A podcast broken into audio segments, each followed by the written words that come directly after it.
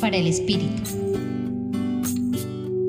Tengamos presente los diversos encuentros extraordinarios, significativos y cotidianos que hemos sostenido y tratemos de revivir y reavivar los sentimientos que nos generan.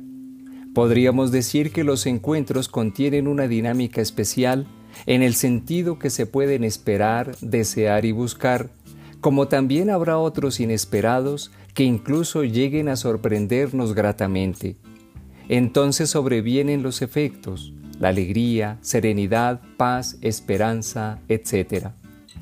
Hoy recibimos el obsequio de poder contemplar y participar con ocasión de la fiesta de Nuestra Señora de Guadalupe y apoyados en el texto del Evangelio de Lucas, capítulo primero, en el maravilloso encuentro de dos mujeres, María e Isabel, portadoras de vida, vitalidad, confianza, que irradian alegría y están dispuestas a asumir un nuevo proceso de transformación, pues sus vidas cambiarán radicalmente.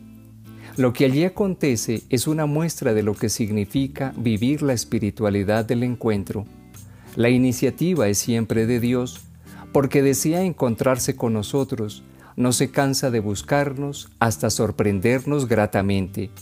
Además trae consigo y nos ofrece el don de la alegría, aquella que permanece e incluso es necesaria para poder afrontar todos los momentos de nuestra vida.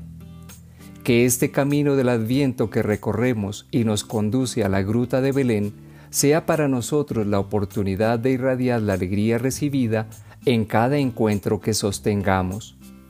Compartió con ustedes el Padre Víctor Alonso Herrera de la Compañía de Jesús, Centro Pastoral San Francisco Javier, Pontificia Universidad Javeriana.